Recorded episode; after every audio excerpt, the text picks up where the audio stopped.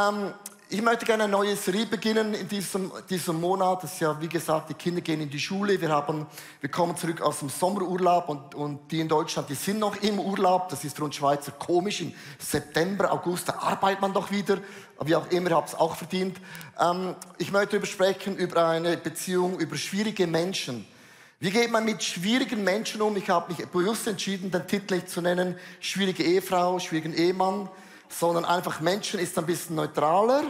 Dann können sich alle ganz entspannt und auch wohlfühlen. Denn man sagt ja, dass jede dritte Person ist komisch. Das hört sich nicht nach viel an, aber wenn du mal da sitzt oder auch in der Microchurch, wenn du mal zählst von eins, zwei, drei, merkst du, oh, ist schon sehr nahe. Und dann ist immer die Frage, wo wird gezählt? Bist du die Person, die dann eben gewählt wird? Und man sagt, auch in einer Familie gibt es immer eine Person, die komisch ist.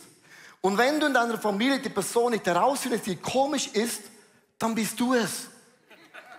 Und du weißt, man sagt ja auch, es ist schwierig, ohne Menschen zu leben, aber mit Menschen zu leben ist auch schwierig. Und dennoch sind wir geschaffen von Gott. Wir brauchen Freundschaften, wir brauchen Menschen. Und ich sage dir jetzt auch warum. Weil in Momenten, wo du eine Krise hast, wo du nicht mehr weiter weißt, brauchst du einen Menschen, der dich aufhilft, aufstützt und sagt, don't give up. Gott hat noch immer einen Plan. Gott ist noch nicht am Ende mit deinem Leben. Gott ist dein Anfang, dein Ende, dein Alpha und Omega. Gott hat noch immer alles in deinem Leben unter Kontrolle. Wir brauchen Hilfe, oder? Und es ist gut, weil die Bibel sagt, zwei ist besser als einer, weil dann kann dir jemand helfen, aufzustehen. Und wenn du in einer Freundschaft drin bist, hast du immer Menschen, die Hilfe brauchen. Ich möchte darüber sprechen, ganz konkret. Es gibt zwei Arten von Hilfen. Erstens, es gibt eine sofortige Hilfe. Also wenn Menschen in eine Not kommen, dann brauchen sie einfach sofort deine Hilfe, finanziell, deine Zeit, ähm, vielleicht auch äh, Urlaub, was auch immer. Und ein gutes Beispiel, letztes Jahr war in Deutschland das Jahrhundert Umwetter. Und es war eine Monsterkatastrophe. Ich habe ein Bild mitgebracht. Äh, Leute haben ihre Häuser verloren, Menschen sind gestorben. Und dann ist ja nicht die Frage, hat man die Leute zu spät alarmiert, sondern in dem Moment, wo Menschen in Not sind, da hilft man. Und Deutschland ist eingestanden, gewaltig mit Finanzen, mit, mit Manpower und so weiter und so fort. Beim Ukraine-Krieg vor ein paar Monaten ist ja nicht die Frage, ist das politisch korrekt, was auch immer, sondern Menschen sind geflüchtet und die Frage ist einfach, wir müssen die Häuser aufmachen, die haben Hunger, die haben Not und das sind die Hilfe, die man macht. Das braucht Energie, das braucht Zeit und auch Finanzen. Und ich glaube, in dem Punkt sind wir extrem gut, oder? Sofortige Hilfe sind wir alle Weltmeister. Es ist nur kurz, schnell und dann ist es wieder erledigt, oder? Eine gute Geschichte ist, ein Mann geht von Jerusalem nach Jericho, ganz alleine, wird überfallen und er liegt da halbtot am Boden. Und dann kommt ein Pharisäer, ein Schriftgelehrter, kommt dahin und laufen alle weg und denken, nee, dem helfe ich nicht. Und es kommt ein Mann, der Samariter, und hilft ihm auf und pflegt ihm, gibt ein Hotel und sagt, ich habe alles bezahlt. Und wer dann ein bisschen weiter denkt, denkt, eigentlich war der Mann ein Riesenpflock. Weil jeder Mann hat gewusst, man geht nicht alleine von Jerusalem nach Jericho, das ist zu gefährlich. Aber in dem Moment, wo manchmal etwas geschieht, kann man manchmal denken, das macht man nicht in der Ehe. Man macht keine Affäre. Man macht dies und jenes. Du bist selber schuld. Aber in dem Moment, wo etwas geschieht in deinem Leben, ist egal, warum ist was geschehen, brauchst du Leute, wie ein barmherziger Samariter sagt, okay, ich hilf dir wieder auf die Beine. Das ist so die sofortige Hilfe. Das ist relativ einfach, oder? Die zweite Hilfe ist eine Wiederherstellung. Das sind Menschen, wo wir, wo wir möchten gerne, dass sie das von Gott gegebenes Potenzial zurückführen. Das bedeutet, und jetzt wird schwierig, wenn ein Mensch in eine Drogensucht kommt, kannst du beten und Gott heilt, das ist Sofortheilung, bin ich auch dabei, das ist das Einfachste. Wenn Gott aber nicht heilt, gibt es einen Prozess. Und der Prozess kann manchmal sehr, sehr mühsam, mega schneckig, langsam vor sich gehen. Du denkst, warum verändert sich meine Frau so langsam? Oder warum mein Mann ist hyper, ultra langsam? Und eine Wiederherstellung, liebe Frauen und Männer, das haben wir nicht gerne, weil es braucht Geduld, es braucht den Glauben und dieses Herz von diesem Gott im Himmel, der barmherzig ist. Eine gute Geschichte möchte ich euch vorlesen aus Apostelgeschichte Kapitel 3, Vers 1 bis 2. Und dann sieht man eigentlich eine ganz krasse Konstellation von, von Opfer, von Retter, aber auch jemand, der verklagt. An einem Nachmittag gegen drei Uhr ging Petrus und Johannes zum Tempel. Sie wollten dort öffentlich beim Gebet teilnehmen. Zur selben Zeit brachte man einen Mann, der von Geburt an gelähmt war. Und er setzte ihn an die Tempelstüren, an den sogenannten Schöne Turm. Er wurde jeden Tag dorthin getragen, damit die Leute, die den Tempel gingen, von Almosen betteln können. Der Mann, liebe Frauen und Männer, hatte jeden Tag jemand, den ihm zum Tempel brachte. Er brauchte Hilfe, er brauchte Unterstützung und zwar jeden Tag sofort neu. Was die meisten Leute nicht wissen, der Mann war mega schlau. Wo bekommst du Geld am einfachsten? Es gab drei Strategien. Entweder du gehst auf den Markt, wo alle Frauen sind, die sowieso ein gutes Herz haben für Menschen in der Not. Erstens, das war einfach so. Zweitens, man hat sich nämlich zum Tempel hingesetzt, weil beim Tempel kamen die Pharisäer und Schriftgelehrten raus. Die haben dann Geld gegeben, so dass es alle gesehen haben. Weil Jesus hat gesagt, was die rechte Hand gibt, da soll die linke Hand nicht wissen. Das haben sie immer so gemacht. Das war eine Strategie. Und das andere war, man hat gewohnt, man, hat sich an Straßen gesetzt, an einem Ort mit vielen wohlhabenden Menschen. Also der Mann war strategisch extrem auf der Höhe. In Vers 3 heißt es, als Petrus und Johannes den Tempel betraten wollten, bat auch er ihn um Geld. Also er brauchte sofort eine Hilfe. Vers 4 bis 5. Sie blieben stehen, richteten Blick an ihn und Petrus sagte, schau uns an. Erwartungsvoll sah der Mann auf, würde er etwas von ihnen bekommen. Er war es gewöhnt, was er fragte, bekam er. Barmherzigkeit bedeutet, dass du Menschen in der Not in die Augen schaust und überlegst, Heiliger Geist, was ist die beste Hilfe? Manchmal nichts zu geben ist mehr geholfen, als was zu geben. Und das ist die Frage in dem Kontext. Vers 6. Doch Petrus sagte, Geld habe ich nicht, das kenne ich von meiner Lehre, aber was ich habe, will ich dir geben. Im Namen von Jesus Christus Nazareth, steh auf und geh. Sie gaben ihm nicht, was er fragte, sondern was er effektiv brauchte. Und jetzt kommt ein unglaublich spektakulärer Vers in der Bibel. In Vers 7 bis 8, und das ist der Moment, wo wir Christen klatschen, applaudieren und wir sind so begeistert, weil das sagt uns, Gott macht noch immer Wunder. Dabei fasste er den Gelähmten an der rechten Hand und richtete ihn auf. Im selben Augenblick konnte der Mann die Füße und Gelenke gebrauchen. Er sprang auf, konnte sicher stehen, lief einige Schritte hin und her und ging dann mit Petrus und Johannes in den Tempel. Außer sich vor Freude rannte er umher, sprang in die Luft und lobte Gott. Und das ist der Moment, wo wir alle klatschen. Come on, Gott hat ein Wunder gemacht. Ein Wunder gemacht. Ah, crazy. Liebe Frauen und Männer. Und das ist der Moment, wo wir aufhören zu denken. Bei jedem Wunder, wo Gott macht, applaudieren wir, ich auch, by the way, nothing wrong. Aber dann denken wir nicht mehr weiter. Weil das Problem war, der Mann hat sein Leben lang gebettelt. Er war nicht in der Lage zu arbeiten. Er hat noch nie ein Budget gemacht. Er hat noch nie sich bewerben müssen für einen Job. Er hat noch nie seine Wohnung reinigen müssen. Auf einen Moment wird er geheilt. Und meine Frage ist, wer nach der Heilung hat ihn an den Arm genommen und gesagt, ich helfe dir, in der Jüngerschaft ein Mann zu werden, der den Haushalt, den Job, alles im Griff hat. Und da hört die Bibel einfach auf.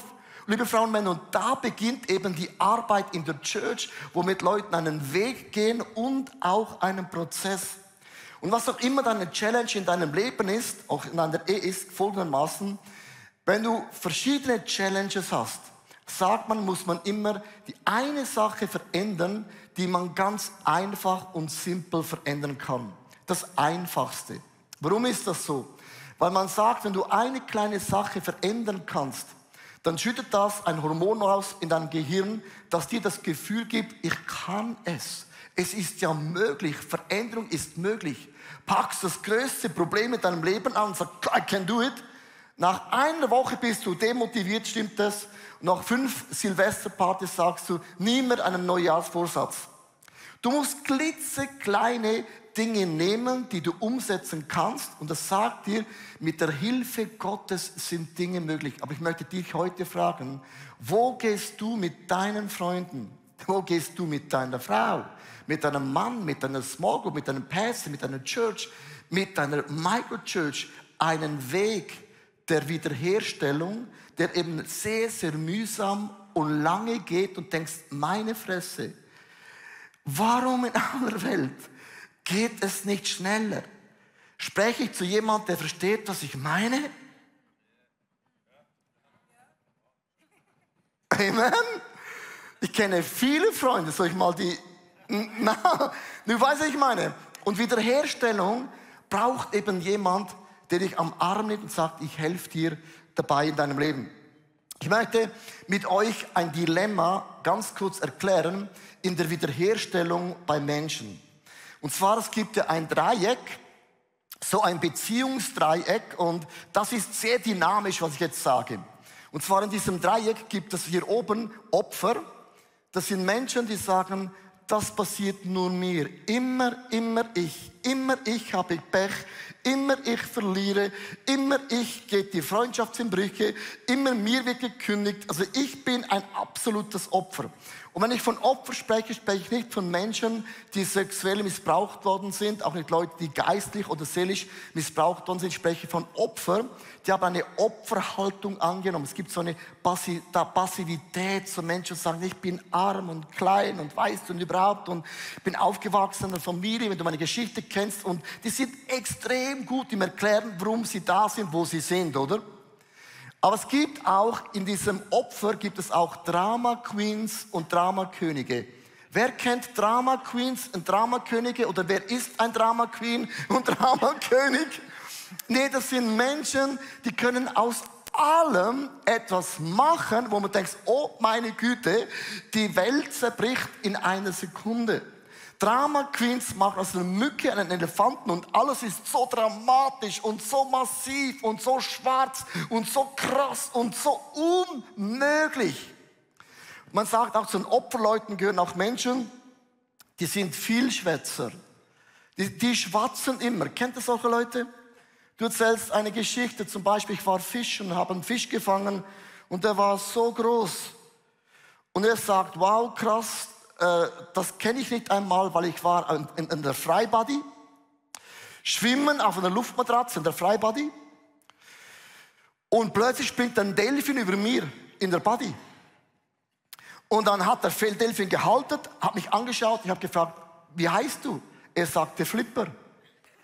Was immer du erzählst, deine Geschichte ist nichts im Gegensatz zu ihrer Geschichte. Und es gibt auch Menschen, Fass ohne Boden. Äh, es hat nie, nie, nie, nie ein Ende. Du kannst es nicht, es hat nie, nie ein Ende. Das sind so die Opfer, es passiert nur mir und das sind Leute in unseren Freundschaften, Small Group Churches, die sind, die existieren. Ein Drittel, sagt man, lebt so diesen Stil, ich arme, was auch immer. Dann gibt es hier unten äh, die Verfolger, die sagen, das ist alles deine Schuld. Das sind Menschen, die haben den schönsten Finger. Die haben, das ist so gewaltig, die, die, sind Ankläger, die richten, die wissen alles besser, sie können alles besser, sie würden alles besser tun, tun es aber nicht, aber sie könnten es, wenn sie es tun würden. Das sind Ankläger und das ist extrem mühsam. Und zwar ein Ehemann sagte zu seiner Ehefrau, Schatz, seit 30 Jahren findest du jeden Fehler, wenn ich dir was sage. Dann sagt sie, Schatz, seit 31 Jahren. Mit anderen Worten, du hast, die hat immer das letzte Wort oder er oder sie. Oder man, man sagt auch äh, Happy Life, Happy Wife, aber die Frage ist, wie ist manchmal zuerst Happy Life und dann Happy Wife? Mit anderen Worten, es gibt immer so Verfolger, die wissen immer alles besser im Leben. Die Araber sagen ja Folgendes. Wenn dein Takt, dein Back und dein Nack nicht in Ordnung ist, ist dein Leben eine Katastrophe. Und der Tag steht, wenn ein tropfendes Dach da ist, ist das nicht gut. Der Bug steht, wenn eine Invasion von Käfern im Haus ist, nicht gut. Und das äh, Nack steht für eine nörgelnde Person im Haus. Eine nörgelnde Person in deiner Small einer Church, in deinem Leben ist, ist nicht so fun, oder? Man sagt, ein Drittel der Leute sind nörgelig drauf. Habe ich gehört. In gewissen Ländern ist das 100 Prozent. Aber ich sage nur, das sind so Verfolger. Und dann gibt es hier unten noch die Retter. Das sind Menschen, die sagen, ich muss andere retten. Äh, das sind so Rettungsboote. Kennt ihr Menschen, die retten, obwohl du gar nicht gerufen hast? Retter, die haben eine Eigenschaft, dir was zu sagen, obwohl du nicht gefragt hast. Die können nicht zuteachen, die können nicht zu coachen, du hast gar nicht gefragt. Aber sie denken, oh, I am der Rettung. Und ich habe die Tendenz auch, ehrlich gesagt, ein bisschen. Also, ja. Und zwar, wir haben ja viele Kinder neu bekommen in unserer Church. Und dann die einen Kinder schlafen nicht gut und die anderen Kinder überhaupt nicht gut. Wenn ich das höre, denke ich, Jungs, es gibt eine einfache Lösung. Seid ihr ready für meine Tipps? Du hast mich gefragt, aber ich gebe euch heute Tipps. Das ist eben der Retter. Ich rette es euch. Es gibt eine Hand, die kann man kaufen. Das kann man in das Baby stellen und es setzt dich. Da kannst du Playgames spielen und ist gelöst. Ah, geil, oder? Oder wenn du in den Ausgang gehen willst, kannst du beim Baby Dings einfach einen Schutz machen, es kann nicht mehr raus. Und wenn das Kind rausgeht, gibt es die neueste Technologie, gibt es noch den super Elektro-Stachelzaun. so, kann ich ein Dankeschön hören von Eltern? So, das ist der Retter. Der sagt etwas und es macht keinen Sinn. Oft, oder? Und jetzt ist ein Problem mit diesem Dilemma, wenn man da zurückgeht bei diesem Dreieck, nochmals auf diesem Screen. Und es ist mega, mega dynamisch. Und es kann sein, dass das Opfer sagt zum Verfolger, halt mal deinen Schnabel, du hast immer, immer etwas zu sagen. Und der Verfolger sagt, immerhin, sagst dir einmal jemand? Und das Opfer sagt zum Retter, ja, du brauchst immer Menschen, die dich retten. Und der Retter sagt, immerhin habe ich Menschen, wo ich mich helfen lasse. Und der Retter sagt zum Verfolger, hey, ich brauche deine Tipps nicht, ich habe schon genügend Rettungsboote. Und es ist mega, mega, mega dynamisch. Und liebe Frauen und Männer, das ist eine ungesunde Beziehung.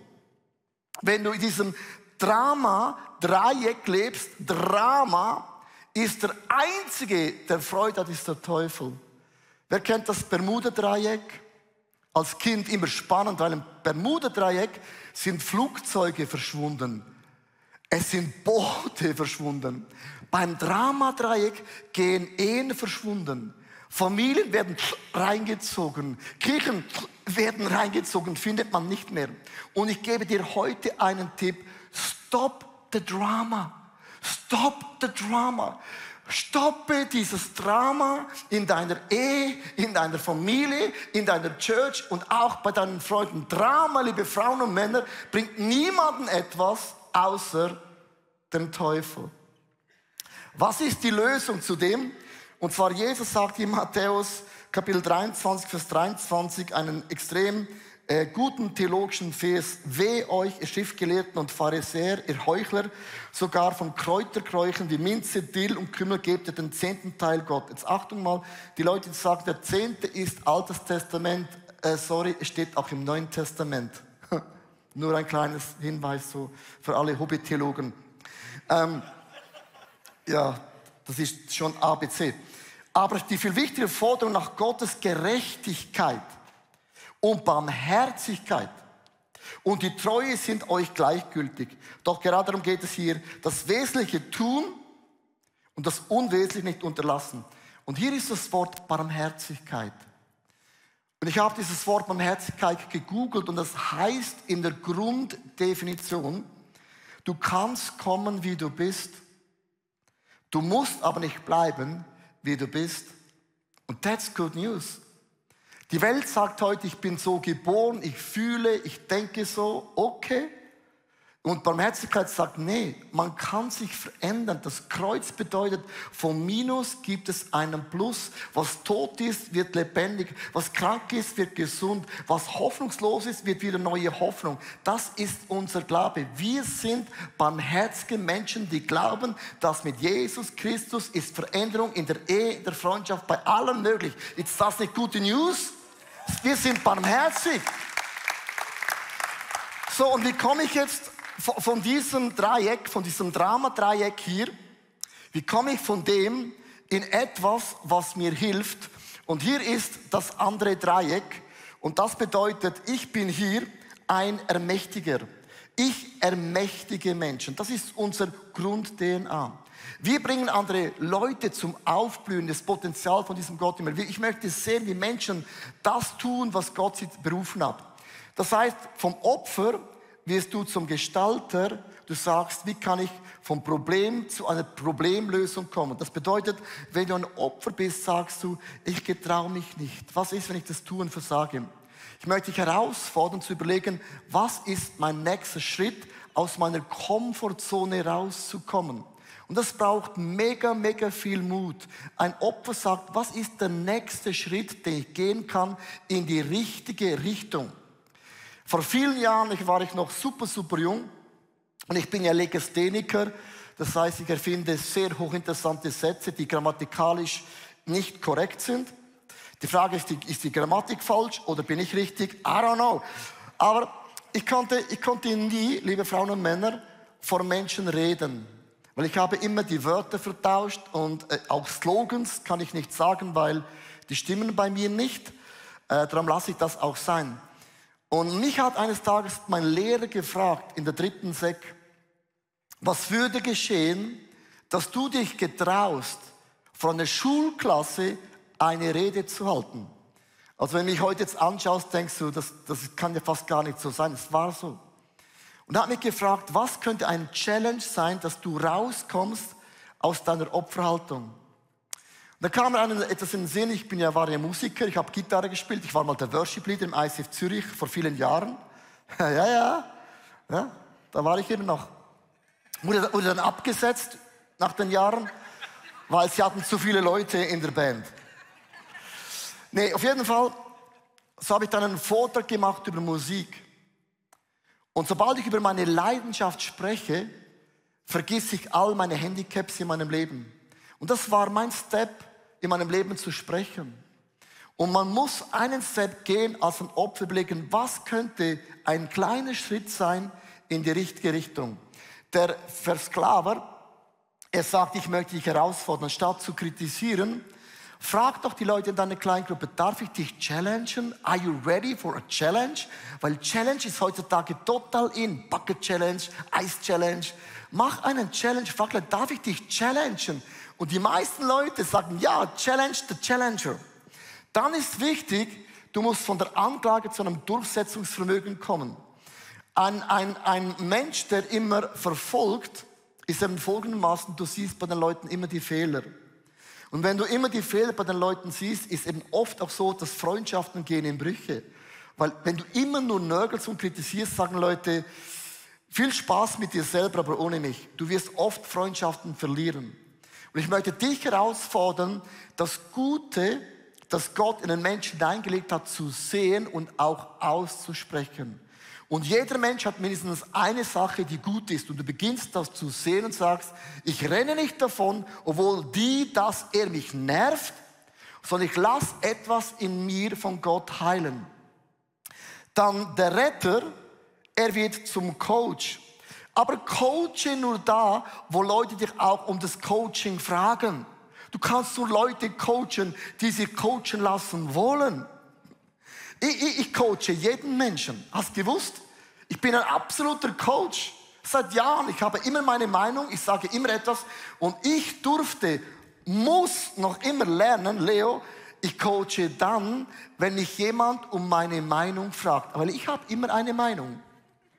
Und meine Meinung ist fast immer, fast immer amazing. Das, so denkt der Coach, oder? Und ich musste lernen, da zu coachen, wo Menschen mich um den Rat fragen. Und das fällt mir oft nicht. Einfach denke, frag mich doch. Ich gebe dir einen Tipp und your life will be different. Und dann fragen sie dich nicht und dann jammern diese Opfers noch und diese Verfolger. Du denkst, keine Wunder seid ihr da, wo ihr seid. Und ich als ein Retter muss lernen zu lernen, Leute haben einen Gott, einen Holy Spirit, der coacht sie ja auch. Und ich muss lernen, auch Leute einfach mal zu lassen und ihre Fehler zu machen. Und die letzten drei Jahre habe ich viel losgelassen und erlebt, dass mein Team hat so viele Fehler gemacht. Und ich hatte mega Freude, weil ich bin nicht mal der Einzige. Mit anderen Worten, du merkst, ich möchte dich herausfordern, auch das ist sehr dynamisch. Wenn du mehr ein Opfer bist oder ein Verfolger bist oder ein Retter bist, und das ist so ein, ein Dreieck, wo ich uns herausfordern möchte, einfach einen nächsten Schritt zu gehen. Ich möchte enden ganz, ganz praktisch. Wie kann man eine gesunde Beziehung leben? Weil dieses Drama-Dreieck findet man überall. Und das ist eine Katastrophe. Und ich möchte zu einem mächtiger werdenden Menschen in das Potenzial fördert. Ich war viele Jahre im Coaching bei einem Mann, den habe ich sehr, sehr bewundert. Äh, und er hat mich immer Folgendes gefragt und ich habe gelernt, wie man aus meiner Sicht auch coachen kann. Es gibt ja verschiedene Coachingsarten, oder? Ich ging immer hin und habe gefragt, Leo, was ist dein Problem? Dann habe ich erzählt vom ICF und von meiner Kleingruppe und nein, einfach von meiner Frau. Und einfach, was mich nervt, oder? Und dann hat er immer aufgeschrieben. Ich dachte, was schreibt er immer auf? Und ich musste einfach schwärzen über meine Seele. Und dann hat er mich immer etwas aufgezeichnet und hat gesagt, wenn ich dir das aufzeichne, macht das Sinn? Und ich musste immer eine Antwort geben, ja, das macht Sinn. Und dann die Frage, warum macht das Sinn? Aus dem Grund macht das Sinn. Dann hat er mich immer gefragt, Leo, wenn du jetzt nach Hause gehst, mit all deiner Erkenntnis, was dir jetzt wichtig geworden ist, was würdest du ändern? Und wie würdest du es ändern?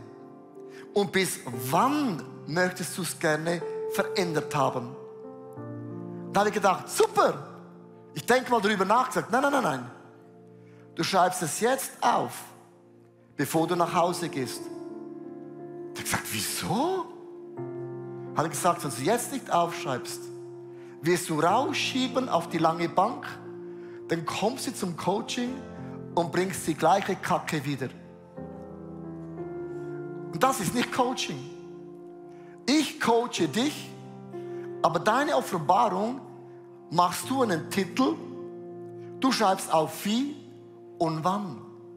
Und dann kommst du wieder und erzählst mir, dass du es gemacht hast. Und wenn du nicht gemacht hast, hier ist meine Hand, God bless you, ich sehe dich nie wieder. Ich habe am Anfang gedacht, der will kein Geld verdienen. Weil alle Coaches verkaufen ein Abonnement für 1000 Coachings. Hat gesagt, mein Job ist es, dich zu ermächtigen dass du mit dem Heiligen Geist Action Step gehst und aus deinem Dilemma rausgehst. Ich möchte das ändern, Microchurches und auch online und auch Zürich hier. Was ist dein Action Step in deinem Drama-Dilemma, wo wir alle drin sind?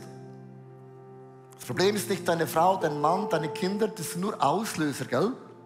Die lösen nur was aus. Gratis Auslöser sondern was ist dein Action Step? Können wir aufstehen, auch Michael Churches und unsere Augen ganz kurz schließen?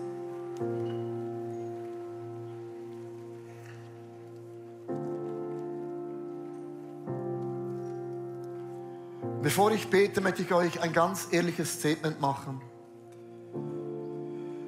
Ich habe von allen drei Punkten etwas, bin nicht nur der Retter. Aber ich habe bei mir so eine Opferhaltung manchmal, wenn ich zu viel arbeite, dass ich dann beginne zu jammern. Und dann spreche das auch noch aus. Ich bin ja ehrlich, mein, mein Herz ist auf meiner Zunge. Mich hat Gott in meinem Urlaub gesagt, Leo, es ist nicht falsch, dass du ehrlich bist. Aber manchmal sollte man Dinge auch nicht immer sagen, weil du bindest etwas auch in der unsichtbaren Welt. du machst manchmal ein Statement, das Menschen rundherum vielleicht irritiert. Und mein Learning durch diese Predigt von heute Morgen ist ganz konkret, dass ich, mein Action Step ist, meinem Mund, der sehr, sehr freiheitsliebend ist, wenn ich jammere, im Zaum zu halten. Das ist mein Challenge für den nächsten Monat. Heiliger Geist, hier sind wir. Du kennst mein Drama-Dilemma. Du kennst alle meine ungesunden Freundschaften und Beziehungen. Ich danke für die Menschen, die du in mein Leben gestellt hast, die mich nerven, die mich herausfordern bis ans Ende, weil sie sind meine besten Coaches und Lehrer. Sie bringen etwas in meinem Leben auf die Oberfläche. Und Heiliger Geist, ich möchte dich bitten, was ist mein Action Step in meinem Leben? Lass uns einen Moment einfach auf Gott hören, was der Geist Gottes dir sagt.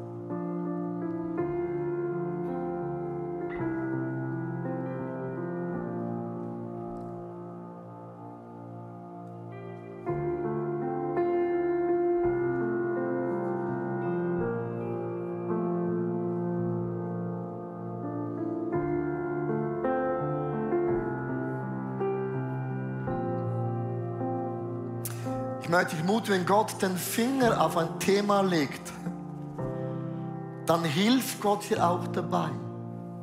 Das finde ich unglaublich gnädig und unglaublich barmherzig. Wenn Gott was aufdeckt, den Finger drauf hält, dann hilft dir Gott dabei auch. Und ich möchte dir Danke sagen, lieber Vater im Himmel.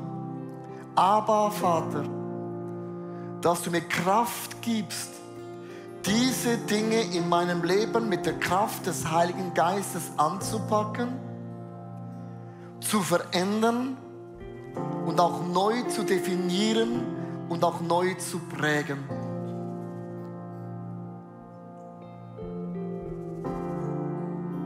Weißt du, wenn ein Kind, wenn meine Kinder mich fragen um eine Hilfe, dann ehrt es mich, weil die wissen, der Vater kann es. Und wenn wir heute Gott fragen um Hilfe, ehrt es Gott.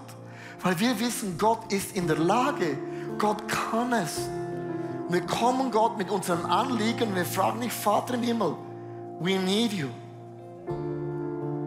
We need you. Ich hoffe, die Predigt hat zu dir gesprochen. Du kannst mega viel mitnehmen in deinen Alltag. Es ist so cool, mit Jesus unterwegs zu sein. Wir würden sehr, sehr gerne mit dir in Kontakt treten und du kannst ganz, ganz einfach auf unsere Webseite gehen und zum Beispiel auch das ICF Church Magazin bestellen. Es kommt viermal pro Jahr raus per Post und das ist eine coole Art und Weise, um informiert zu sein, was es alles für Angebote auch gibt. Ja, und jede Woche bekommen wir Rückmeldungen von Männern und Frauen, die durch diese TV-Sendung einfach angesprochen wurden. Ihr Herz wurde von Jesus berührt. Und wenn du Teil davon sein möchtest und diese Sendungen mitfinanzieren, dann danken wir dir von ganzem Herzen, weil zusammen können wir Großes bewegen.